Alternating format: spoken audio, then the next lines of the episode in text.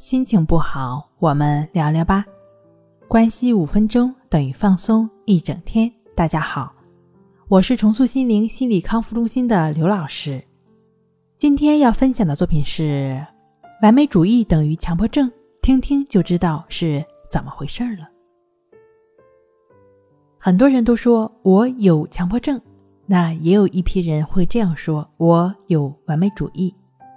那什么是完美主义呢？往往完美主义呢，对亲身经历的真实性表示怀疑和苛求。那完美主义一定就是强迫症吗？其实不然。这样一种人对于亲身经历的真实性表示怀疑和苛求，是强迫症的常见特征。那强迫症患者呢，之所以产生怀疑，是因为他们相信任何事情都会有一个最完美的解决办法。如果找不到这种完美的解决办法，患者就会感觉到不舒服。由于强迫症患者抱着苛求的心态，所以他们会重复去做，试图借此达到想要达到的目的。那具有强迫性倾向的人呢，所表现出来的优柔寡断，主要就是由这种怀疑所引起的。如强迫性对立观念的患者呢，会认为一定存在某种摆放方式是最完美的。如果没有找到这种完美的摆放方式，他们就会一直摆下去，直到自己满意为止。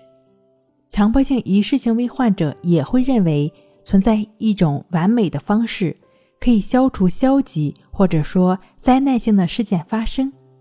某一个行为一定存在一种重复的次数是完美的，所以他们会重复三次或者七次或者其他的次数。